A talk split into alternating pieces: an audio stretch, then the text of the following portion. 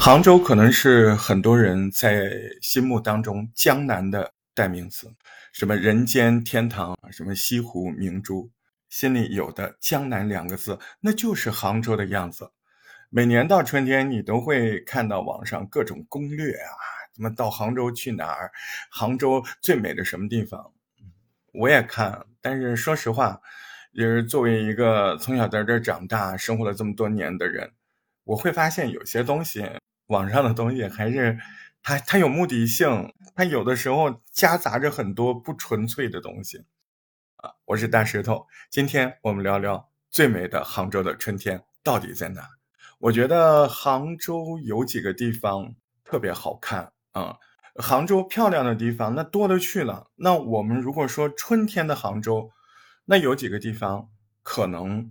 所有的旅游攻略都不会写到，因为他们可能没有消费，他们可能不需要门票，对吧？那就没有人宣传啊。你比如说毛家铺，杭州人都知道啊，人特别少，风景特别好看。这个毛家铺，毛家铺就有你们特别喜欢的什么呢？樱花。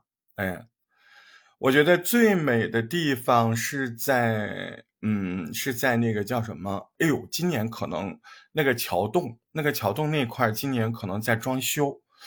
嗯，估计现在应该好了吧？那个地方太好看了，毛家埠有座桥，那个桥洞旁边，我跟你说，那真是日本人来了都觉得这儿的樱花比京都的还好看，一点儿都不吹牛。不过有一点，日本人他一向对杭州的东西就。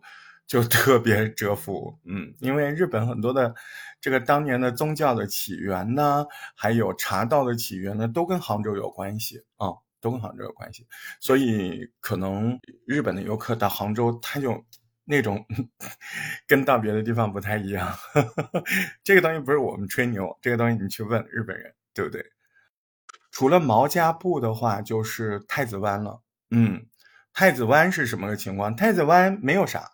太子湾就是有郁金香，啊，它只是这个郁金香可能是你在江南地区难以想象的那个面积，它就是铺天盖地，就是一座山过了一座山，就是郁金香、郁金香、郁金香，还是郁金香、郁金香、郁金香。它这个郁金香的品种特别好，呃，是那个河南河南这个友谊赠送的啊，所以不一样。然后呢，政府也比较珍惜两国的友情。所以呢，他就，哎，第一品种好，第二呢，政府也重视啊，那民众也特别喜欢这这个地方，它也是不卖门票，所以呢，你看杭州的好就是在这儿。你说现在什么呃怎么怎么暖心呢？到哪儿去啊？这个吃烧烤到火车站去接人呢？嗯，这些东西杭州都是不玩的。对不对？多少年前杭州就把门票全废了，对吧？你来生活啊，杭州需要你细细的感受，嗯。所以你像太子湾，它也是免费的啊，漫天遍野的郁金香，这两天都是啊，太美了，嗯。呃，那再过两天，你说你我现在还来不了，嗯，再过两天那就是曲院风荷就要看荷花了啊，初夏。现在我昨天过去看，已经是小荷已露尖尖角了，啊，就是有一些荷花的花苞已经出来了。我跟你说，早晨啊，你在西湖旁边跑步，嗯，跑到曲院风荷那一带，真的那个风都是荷花的味道。哎，曲院这个事儿怎么跟你解释？是弯弯曲曲的院子吗？不是的，曲院这有讲头。这个曲院它在历史上它是做酒曲子的。哎，是为这个皇帝他们，就是皇家做酒曲，哎，所以那边叫曲院。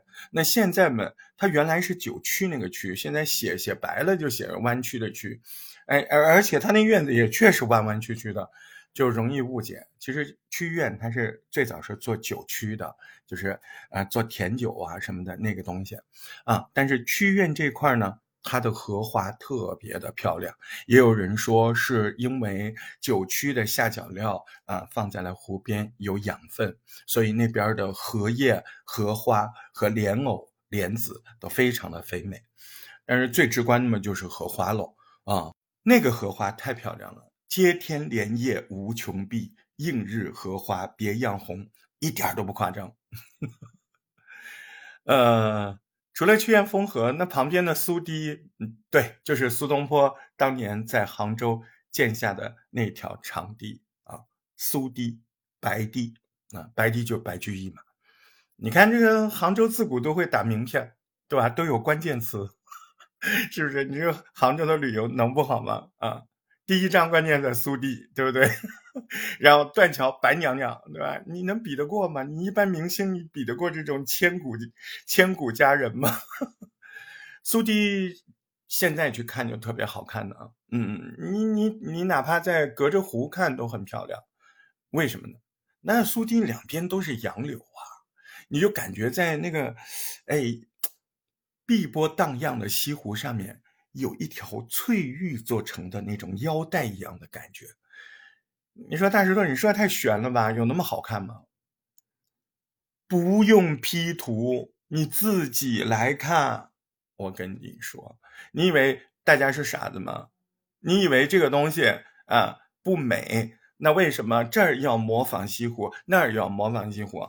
你知不知道北海公园就是北京的北海公园，是当年的皇帝来不了江南，故意给慈禧太后他们啊复制的西湖啊，对不对？你知道西湖有多美啊？我觉得呢，在苏堤上，苏堤上，嗯，可以拍那个雷峰塔，还可以拍那个玉兰花，嗯，所以你说感受春天的西湖，我觉得苏堤非常的重要啊。当然，你如果喜欢啊这个历史文化啊，那苏堤、白堤这两个堤连着的，还有后面的杨公堤。哈，那么在这旁边呢，就有一个非常重要的地方，叫浙博浙江博物馆。对，里面就有那幅一半在宝岛，一半在国内的《富春山居图》，就在那儿啊。呃，还有你们你们可能更多人都知道的中国最牛的社团，那也在那个地方啊。那个叫什么呢？西泠印社啊。嗯，那个是中国最牛的社团。为什么说西泠印社是中国最牛的社团？自己去查啊！我说了，嗯，没有什么说服力，对不对？你自己去看。春天的杭州还有补充吗？有，嗯，那就是灵隐寺那块了。嗯，那块就是头一个就是法喜寺。现在今年法喜寺特别火，各种各种这个变成网红的因素。那去年有什么那个？呃，那些现代艺术家为法喜寺设计的那些小手信，对吧？那今年呢？今年一下子火的是五百年玉兰玉兰花，啊，法喜寺旁边的玉兰花真的五百年了，这没有的吹牛的，对不对？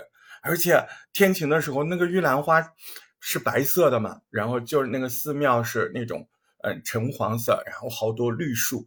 你就会发现这三个颜色：橙黄色、绿色，还有玉兰花的那种，哎，本白色，太美了，真的。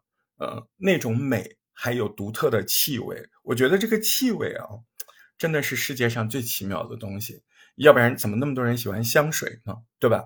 那法喜寺在石头心里的气味，那就是嗯，淡淡的那种寺庙的烟火的香味，融合着。融合着那种玉兰花散发的香味，嗯，有一种湿湿的春天的味道啊！我想我这辈子是不会忘记那个味道的，真的。你把我蒙着眼睛，把我推到那边去，我绝对知道，嗯，法喜寺到了。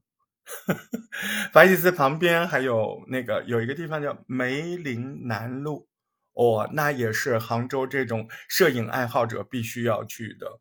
嗯，梅花的梅啊。灵魂的灵，梅林南路，呃，因为那个地方你能看到你心中的龙井茶应该有的样子，这是我朋友说的，呃，为什么呢？因为在那块比较直观啊，它就是，呃，那块面积不大，但是很美，就是几个山坡，那是典型的正宗的龙井茶，但是就在那块。游客就能够看到，而不用更深入到毛家铺啊那些嗯更远的地方。哎，梅林南路啊，一眼望过去，哎，那不就是心中龙井最美的样子吗？像现在这个时候啊，特别是前两天，你如果开车从那儿走，我跟你说太危险了。为什么？因为太美了，很多司机，包括我自己开车，我都忍不住看一下，因为这时候的茶山是活的。怎么说呢？大家在采茶呀，啊，那么我们杭州这边采茶其实挺有仪式感的。嗯，第一，不是什么年纪的人都可以去啊，这里面很有讲头啊。第二呢，就是说，呃，去的时候，哎，它有统一的装束啊，包括头头发怎么遮住，包括传统的那种竹篮子啊，小篓子，像葫芦似的。我还傻，我还问我说这竹篓子现在多少钱？你都猜不到。现在他们自己采茶用那个竹篓子要卖九十块钱一个，嗯，可能就用的人少吧，呃，但是特别精致，啊，呃，我我就是无聊嘛，我就打听一下，我以为是十几块钱啊，九十块钱就那么一个，哎，你车开到那个梅林南路，你就看到。啊，重重叠叠的山，那个线条那么好看，都是茶山，然后一丛一丛的这个龙井茶，青青郁郁的，哎，在这里面穿着素色的那些采茶的大姐、小姑娘，哎，她们星星点点的在这个茶山上走动，太美了，太好看了，那是春天的杭州，真的。嗯，还有吗？还有还有一个，我觉得也挺好看的。呃，那个地方，那个地方就是稍微有一点人工的痕迹，啊，就是在灵隐寺后面啊，叫法云古村。嗯，对呀，安曼酒店也觉得那儿美啊，所以安曼酒店就坐落在灵隐寺后面的法云古村。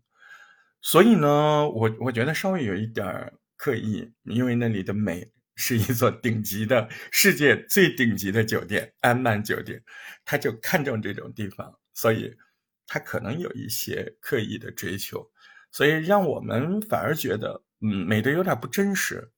但是你如果不管真不真实，你只喜欢美，那你去灵隐寺的时候，一定到安曼酒店的咖啡馆去坐坐，有点贵，但是你喝杯咖啡，你能多贵呢？对不对？你要知道，安曼酒店的客房没有低于两万块钱的，不是两千，是两万。呃，那么去感受一下这么著名的世界级的酒店，它在杭州选址的地方，对吧？走进这家酒店，它是敞开的。嗯，它不像别的五星级酒店，呃，它有一个什么，呃，前台或者一整栋建筑，你还不好意思进去。它是自由散散落在这个灵隐寺附近的，所以它的那个呃咖啡厅你也很容易走进去啊，很自然，没有压力。嗯，可能呃比星巴克要贵多了啊，大概一杯咖啡加服务费可能六七十块钱，但是你也不是天天喝嘛，对吧？所以到那儿坐一下，感受一下，我觉得，呃，还是挺不错的。嗯，可能我说的絮絮叨叨的，但是这些东西可能网上不不太会有啊，那些呃所谓的攻略也不会说到这些地方。但是杭州的美就是这样，除了最后那杯咖啡，你会发现前面都是免费的。啊，杭州的美真的非常的免费。但是杭州的美又真的很贵很贵，因为这些东西都需要你花时间慢慢的去感受。杭州美贵在哪？贵在你需要花时间好好的去审视它，好好的去感受它。有人说杭州的美是每个人的，我不认为，我认为杭州的美是留给有心人的。杭州欢迎每一双发现美的眼睛，杭州欢迎每一个真爱美的人。江南好，风景旧曾谙。我在杭州跟您说江南，下回再见。